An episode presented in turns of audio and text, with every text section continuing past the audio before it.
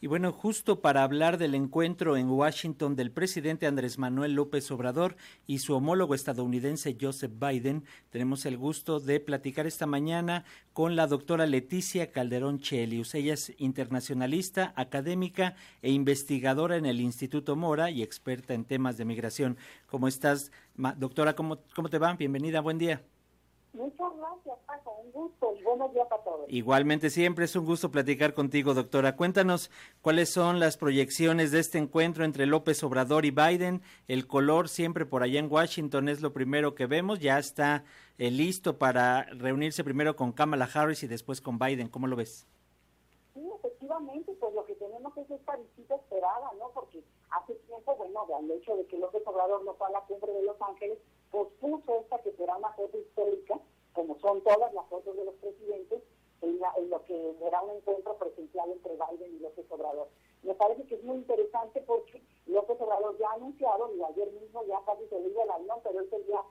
comentándolo en la mañanera, que eh, el tema que pondría sobre la mesa es el tema migratorio en la idea de México, una que nos van a repetir desde, desde el inicio del sexenio inversión en los lugares de origen, apoyar a Centroamérica, incluido con, con, la parte que tiene que ver con México, para propiciar cambio en, la, en, la, digamos, en, la, las coordenadas de la expulsión migratoria.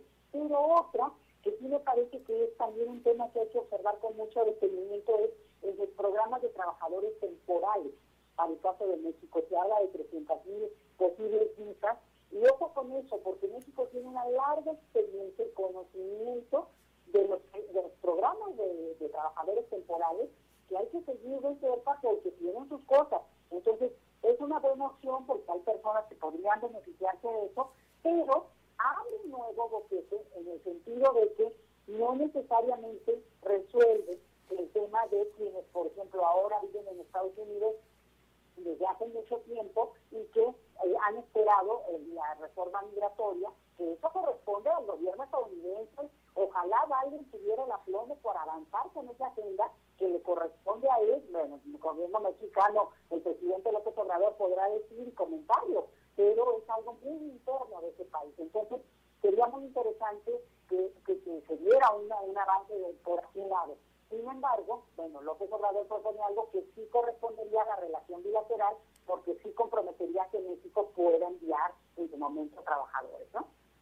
Y en este sentido, doctora, ¿qué te parece la cuestión de la justicia allá en Estados Unidos que dio luz verde para eliminar el programa Quédate en México? ¿Cuáles son las repercusiones? Pues mira, dieron la luz verde, pero todavía no se lleva a cabo. Digamos, eso anunció incluso el secretario de Seguridad que se llevaría su semana y eso ha pospuesto el hecho de que ya se regularice la situación un tanto en la frontera norte de nuestro país y al mismo tiempo el tema es que al final, eh, digamos, estamos en una curva ya del electoral. Bueno, creo que en Estados Unidos así nos hemos pasado la relación bilateral, pero que se empiezan a ver otras luces duras, oscuras, que es lo que vimos también con el gobernador de, Texas, en este intento de eh, imponer la política migratoria de manera eh, estatal, ¿no? que con la política migratoria siempre es federal, y entonces el tema aquí es cómo también eh, eh, digamos, aunque se puede abrir una cuestión legal que permite que ya se instrumente todo el mecanismo para solicitar asilo, sobre todo, ojo con esto, ¿eh? para las personas de Centroamérica que son sobre todo usan, digamos, esa vía como una manera de, huir y de buscar protección, no es tanto en lo general el caso de los mexicanos, aunque por supuesto hay casos.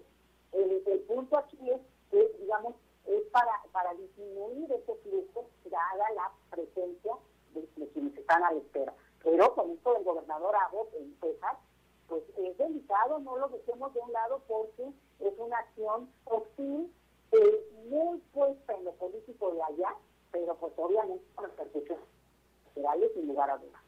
Sí, sin duda. ¿eh? Y bueno, también tenemos eh, este contexto de la tragedia del tráiler con migrantes eh, muertos allá en San Antonio, que también dijo que va a ser abordado. Bueno, obviamente eso le puso un tono, un tono que tal vez no hubieran esperado, pero que la verdad te voy a decir una cosa, es importante que rescaten el tema, o sea, el tema migratorio es muy amplio y hay muchas formas de entrarle al tema, ¿no? Pero cuando vemos la parte de la criminalidad, del uso como mercancía de las personas, el uso abusivo y, y, asesino, porque al final de cuentas esas personas fueron abandonadas a su propia suerte en una situación pues que al final ocurrió esta terrible tragedia. Entonces, ese es el punto donde hay un compromiso, no solamente de la relación bilateral, es un compromiso internacional. El Pacto Mundial de las Migraciones es casi su, su punto número uno que tiene que ver con combatir el tráfico y la trata de personas migrantes y por tanto esperemos que ese sea un tema sobre la mesa de manera realmente importante porque el crimen organizado siempre es transnacional, que no se nos olvide. No es una cosa de que solamente México haga, que vaya, que tiene que hacer, o que Estados Unidos. Pero sin esa, esa cooperación no puede avanzar, porque, eh, digo, lo vimos con esta tragedia. Que, ¿Quién pasó a estas personas de manera clandestina y a poco las autoridades estadounidenses que tanto se la dan de, que son muy, muy buenas, no vieron, no ven, porque esto ocurre absolutamente todos los días, Paco. Así es, así es, doctora. Y bueno, en la cuestión económica, ¿cómo lo ves? Eh, ¿Hacia dónde va esta plática que vayan a tener considerando la cuestión de la inflación? Ya ves que está afectando a ambos países. ¿Qué es lo que podríamos esperar? Pues mira, hay dos temas. Uno que me preocupa mucho es esta intentona de parte de los empresarios del sector energético estadounidense de, presionar y de empujar para que, se, haya cambios en la política que México está siguiendo en este tema. Entonces, eso preocupa porque al final de cuentas no son los intereses de Estados Unidos, sino los intereses de estos empresarios, que bueno, obviamente son parte de su economía, pero me parece que dejan muy sesgado el discurso también, ¿no? Que insisten en esto. Y bueno, vamos a ver cómo reacciona el presidente, qué se puede llegar en esos acuerdos. El otro que es bien delicado es que la inflación en Estados Unidos ha avanzado, preocuparía que llegara, está en el nivel más alto en, en décadas, pero que llegara a dos dígitos, y eso tiene consecuencias directas para nuestra economía.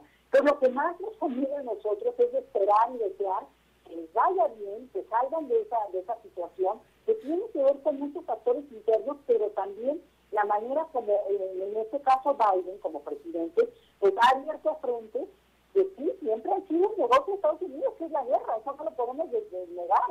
Y justamente la apuesta por inflar la guerra en Ucrania y de alimentar y no avanzar por el lado de una de un acuerdo de, paz, digamos, que hubiera, hubiera evitado muchísima dolor para esa gente, bueno, lo que tenemos es una situación en la cual se está recrudeciendo la situación de aquel lado. Y mira, me voy al otro lado del planeta, pero es que tiene un impacto directo también para nosotros. Y por eso este tema seguramente va a estar ahí y la insistencia, ni lo dudo tantito, de López Obrador de que, bueno, los caminos de la paz tienen una necesidad de ser retomados, lo que tú quieras y pero la guerra como negocio, la guerra como el elemento que ha hecho grande esa nación estadounidense en términos económicos, pues es algo que nadie duda a estas alturas de la vida y por tanto pues preocupa que mantengan este, este frente que a nosotros sí, bueno, no solo a nosotros, a América Latina en general, pero de manera directa México. El, tema de la inflación, que avance el tema de la inflación en Estados Unidos